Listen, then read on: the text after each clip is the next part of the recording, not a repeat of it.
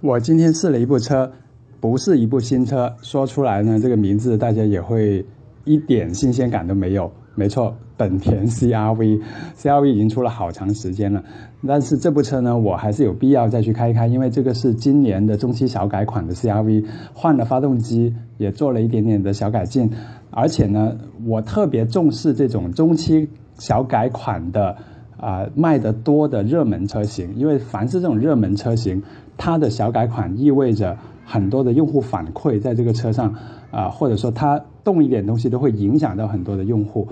那今天这个语音日记呢，我倒是想跟大家说说我是怎么试一部车的。因为其实我开这台 CRV 大概也就开了半个小时左右，是在我们公司楼下一条很固定的试车路线里头开的。那具体我是怎么试的呢？就可以跟大家讲一讲，然后也让大家了解一下，其实 YP 对一部车的评价到底是怎么来的。那首先呢，我把这个车开出地库，开出去的时候，我在着车的时候，我就会留意一些东西。那第一次它的车门开关，我会发现这台 CRV 的车门的开关质感其实挺差的。我拉了前门之后呢，我又去拉它的后门，那发现后门其实也挺差的。然后呢，我就上了车，啊，去打开点火开关的时候，我发现其实发动机还是挺安静的。啊，怠速也也比较呃叫做稳定一点，然后我又去坐了一坐，我调好我的前排之后，我就坐了一下它它的后座，然后伸了一下脚，翘了一下二两二郎腿，了解一下它的后部空间。我发现 CRV 还没有我上礼拜四的宝骏五六零的后排那么大，当然宝骏五六零后排是很大的了。然后我就回到前排，把这个车开出去。首先呢，在地库里头过了几个减速带，我就去感感觉得到这台车过减速带的动作非常好，比九代雅阁的那种生硬的动作还要好一些，比起我前几天开的同事的捷德也要更好。然后开上去之后，上一个地库的坡，我发现在坡中间再去加油的时候，它的 CVT 的油门的响应性相当好，你踩深一点能感觉到动力在渐进的增加，而有很多 CVT 的车是做不到这一点的。在上坡的时候，很多 CVT 你在踩深油门，这车是没有反应的。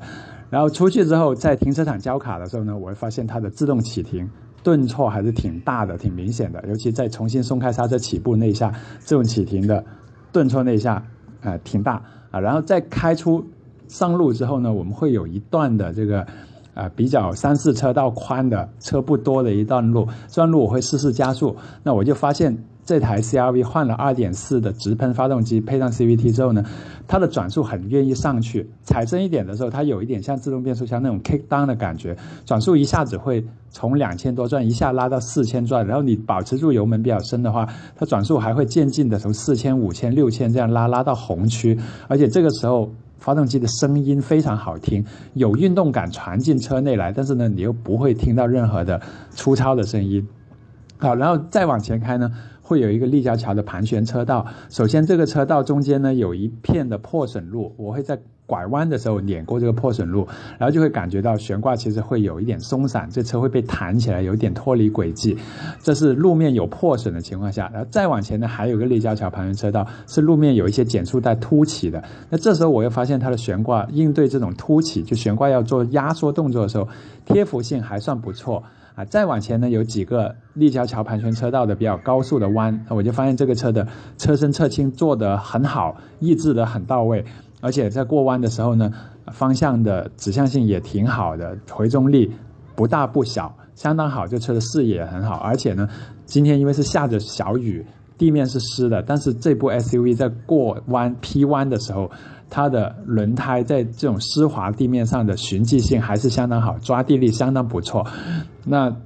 再往前开呢，就是上一个高速，这个高速呢路面会有些破损，啊，我大概会一脚油把它加到一百二十公里，然后了解一下它在高速匝道口出去的时候动力，这车二点四升是很够用的。然后再往前呢，这高速路面就有变化了，然后我就听到这时候它的路噪声还是挺大的，从路面传上来这种隆隆隆的那种声音，还有路面变化的时候路噪声还挺大，这也是本田车的一贯的一个缺点。但是呢，当我再往前开，跟一个大巴平行走的时候，我就发现，哎，大巴的声音没有怎么传到车里来。然后我这时候就会开一下驾驶侧的车门，啊，车窗而，不是车门，高速不能开车门。我一开这个车窗，听到啊，原来大巴的声音非常大传进来。然后我再把车窗关上，哎，这声音一下子就消失了。再开又很大的声音，如此反复几次，我就确认了这台车的。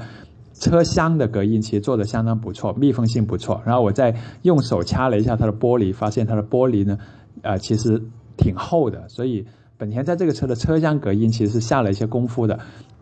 好然后，再往前开呢，就是日常的道路了。那我就会用到啊五十公里啊、六十公里匀速的时候开一开，看看整个车的声音啊啊，整个那种驾驶的感觉是不是很从容。然后这时候呢，我会再留意一下车厢里面的各种的储物空间。我会在开车一边开车过程中试试这些储物空间好不好用啊，音响的按键，打开音响。设设设这个呃音响的一些基本的功能啊，选曲啊，是不是很轻松很容易啊？啊，方向盘上的按钮合不合理啊？然后这时候我还会去翻一下它行车电脑的菜单，那我就发现这台车在我们手里啊开的，因为我知道我们拿到之后才加油的嘛，在我们手里开的 Chip A，它的行程电脑有 A 和 B 两项，A 的一百四十公里，它的平均油耗是九点二升，然后我再翻一下 B，B 这台车的。呃，记录的里程数已经达到一千零几公里，而它的平均油耗还是九点二升，这说明什么？就这台车作为一台试驾车，被人开了一千多公里之后，它的记录的平均油耗是九点二升，这个对于这样一台二点四的四驱的 SUV 来说是非常非常低的油耗，很很惊喜的。然后我在往前开，开到临回公司进地库之前呢，我会习惯性的把这个车靠边停下来，然后去。再确认一下车厢的其他东西，储物空间啦，还有它的车灯的开关啦，我就发现这台车它没有自动大灯，没有自动雨刷啊，它也没有导航，它的屏幕只有一个小的彩屏，然后它的天窗也不是全景的啊，但是呢，这个车有后面的电动尾门，这个对于 SUV 来说是很实用的。然后我会下车看看它的后座的翻折啊，发现这台车的翻折非常方便，它的这个。坐垫一抽起来，然后啊靠背有一个按钮一有一个拉手一拉呢，它的头枕会自动往前啪一下翻下来，然后靠背一倒下，所以总共就是左手右手各一下就能把这个坐垫翻平，后座就变成全平了，很方便。那还有它的尾箱，我刚才说过了，电动的开关，还有我会看一下它的备胎是个全尺寸备胎，然后我再看一下它的装的轮胎是一个二二五啊六十 R 十八的。十八寸的胎，那以十八寸的胎来说，我就会回顾刚才开的过路面这个立交桥盘旋车道地面有一些破损的时候，十八寸的胎是会比较难吸收震动，所以这个车颠的就会比较明显啊。但是呢，十八寸的胎这个车过减速带的表现可以说是相当相当好的，以这么。这么大尺寸的胎来说，当然它扁平率有六十，但是总体来说这台车过减速带是非常好的啊。当然这个是结合我开其他车的经验，还有就是这台条胎是一个米其林的胎，所以解释了为什么我们在过湿地、过一些弯的时候，它抓地力还那么好。好了，说了八分钟啊，我把这个车七分钟，我把这个车的。啊，基本的表现说完了，那大家就可以了解一下。其实我就是这么试车的。你看，我说了七分钟，但我开的过程大概是二十分钟到三十分钟吧。我刚才已经涵盖到这个车的所有的方方面面了，从装备到底盘的贴服性、操控、动力啊、噪音，还有车厢功能性。所以大家会看到，为什么有时候 YP。评车大家会说比较主观，有的人说缺乏数据，没错。你看我今天这么一开，我真的没有什么数据可以告诉大家，但是我可以告诉大家，这台 CRV 我开下来，我觉得非常非常好。它可能是我近期开的本田各个车里头最好的一台本田。它的底盘的厚实感比捷德和雅阁都要好，它动力不比雅阁差，操控的感觉甚至都不比雅阁差，还有车厢功能性性又这么好，啊，唯一不够好的是装备了，但是。呃，我不能说一分钱一分货，但是这台车的功能性和它的动力操控、机械底子确实是很好。那所以，我今天说这个是什么呢？可能对同行来说，你们听一下，了解一下，YP 其实就是这么试车的。不要老是揪着我说我没有数据，我确实懒得去做数据。但是我经过我的很多积累，包括我跟其他车在同一条路况上的比较，我可以做很多。呃，横向的比较和判断。那对于消费者来说，我也觉得大家可以像我这么试车，就是你在开的过程中，不是仅仅是大脚油门的开，或者说慢悠悠的开，你其实是可以在一边开一边过程中了解到这个车的很多东西，去发现很多东西。当然，这个是需要横向的积累和对比的，啊，你也需要养成一个职业习惯，在开着某一个点的时候，结合当时的路况、车速，你会知道这个时候我该留意一些什么东西。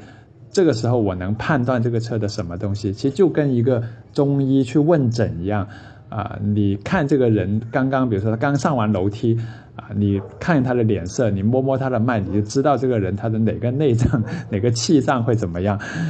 啊，好吧，今天说的就是这么一件事情，我想跟大家分享我是怎么试车的。说了十分钟，我也知道这个微信没有办法快进和暂停，所以感谢大家听完这十分钟。想了解我对这台卖的很火的市场重要性很高的本田 CRV 的。具体的评分可以在公众号里头直接回复 CRV，啊，也不用杠什么的，回复 CRV 可以听到我对它的一分钟点评和最终的评分。